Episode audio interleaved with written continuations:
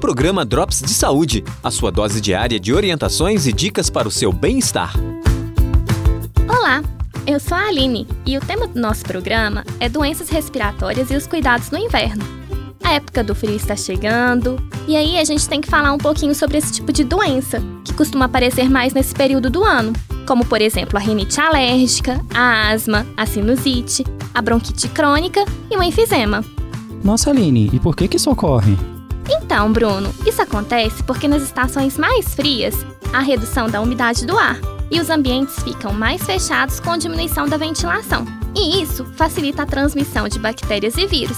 As crianças e os idosos normalmente são as pessoas que são mais atingidas.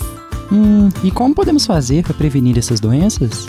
Então, para prevenir essas doenças, é importante deixar os ambientes bem ventilados, lavar as mãos várias vezes durante o dia e beber bastante água.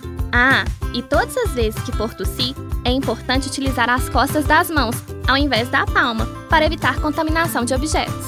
Hum, mais alguma coisa? Sim, é importante também que se evite o acúmulo de poeira em casa e coloque ao sol as roupas de cama e de frio que estão guardadas. Mas eu preciso procurar um médico?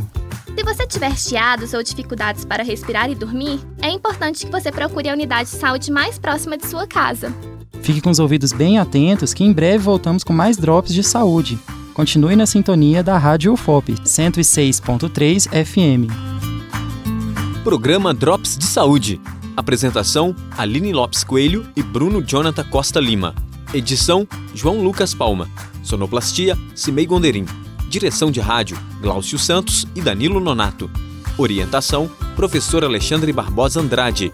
Produção: Asclepios Consultoria Júnior. Realização: Central de Comunicação Público Educativa, Rádio FOP 106.3 FM, Universidade Federal de Ouro Preto.